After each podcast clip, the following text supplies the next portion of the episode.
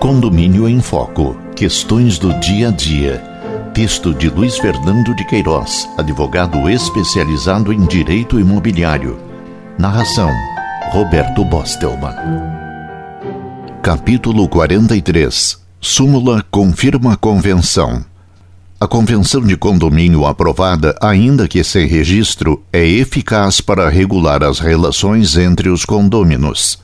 A convenção de condomínio aprovada, ainda que sem registro, é eficaz para regular as relações entre os condôminos.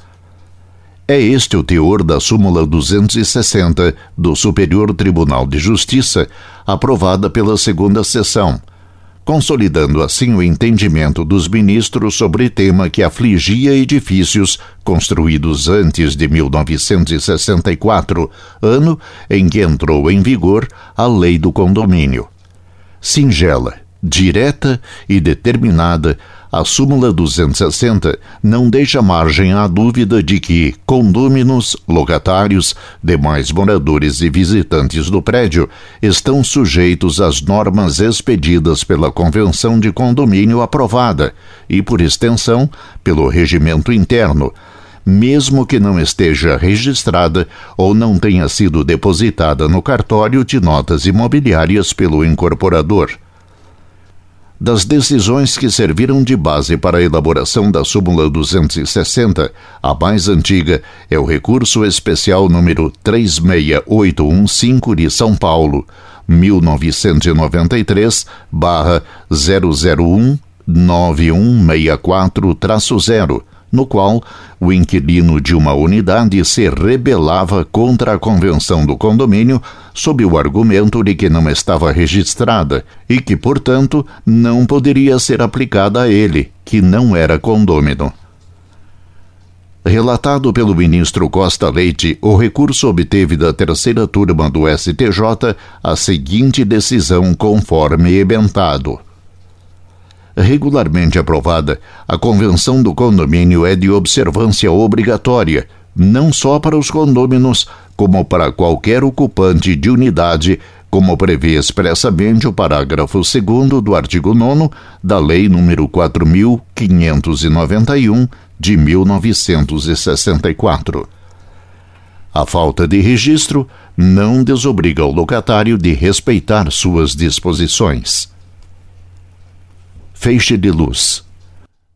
Na fundamentação do acórdão, que serviu de fonte à súmula citada, o ministro Costa Leite cita o autor da lei do condomínio, professor Caio Mário, para quem, independente de inserir-se no contrato de locação uma cláusula de obrigatoriedade para as disposições do regulamento, o adquirente ou locatário, como quaisquer usuários, são adstritos ao seu cumprimento e à sua obediência sob as cominações legais ou convencionais. Isto porque aquelas disposições disciplinares são normativas, sujeitando ao seu cumprimento todas as pessoas direta ou indiretamente a elas subordinadas, como ainda as que ulteriormente penetram em caráter permanente ou transitório no condomínio ou no edifício.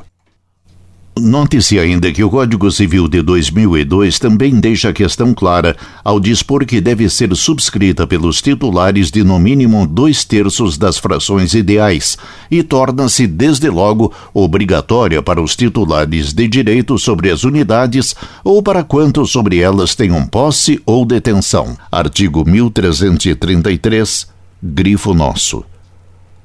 E no parágrafo único do mesmo artigo, salienta que para ser oponível contra terceiros, aí sim deverá ser registrada no cartório de registro de imóveis.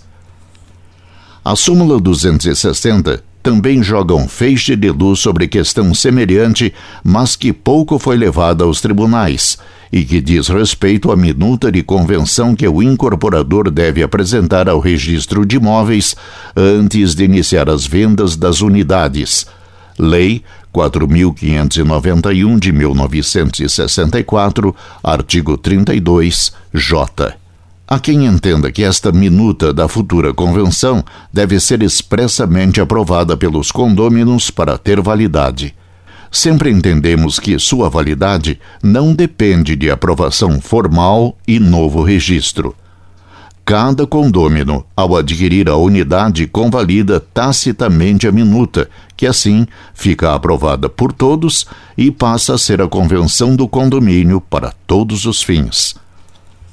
Somente na hipótese de a minuta não corresponder às necessidades do empreendimento é que os novos proprietários deverão alterá-la, quando então será necessário cumprir todo o processo de aprovação com deliberação de dois terços dos titulares do domínio e o subsequente registro. Não fosse assim, para que incluir a minuta no processo de incorporação do prédio? A interpretação da lei, como mostra o STJ, é uma questão de bom senso.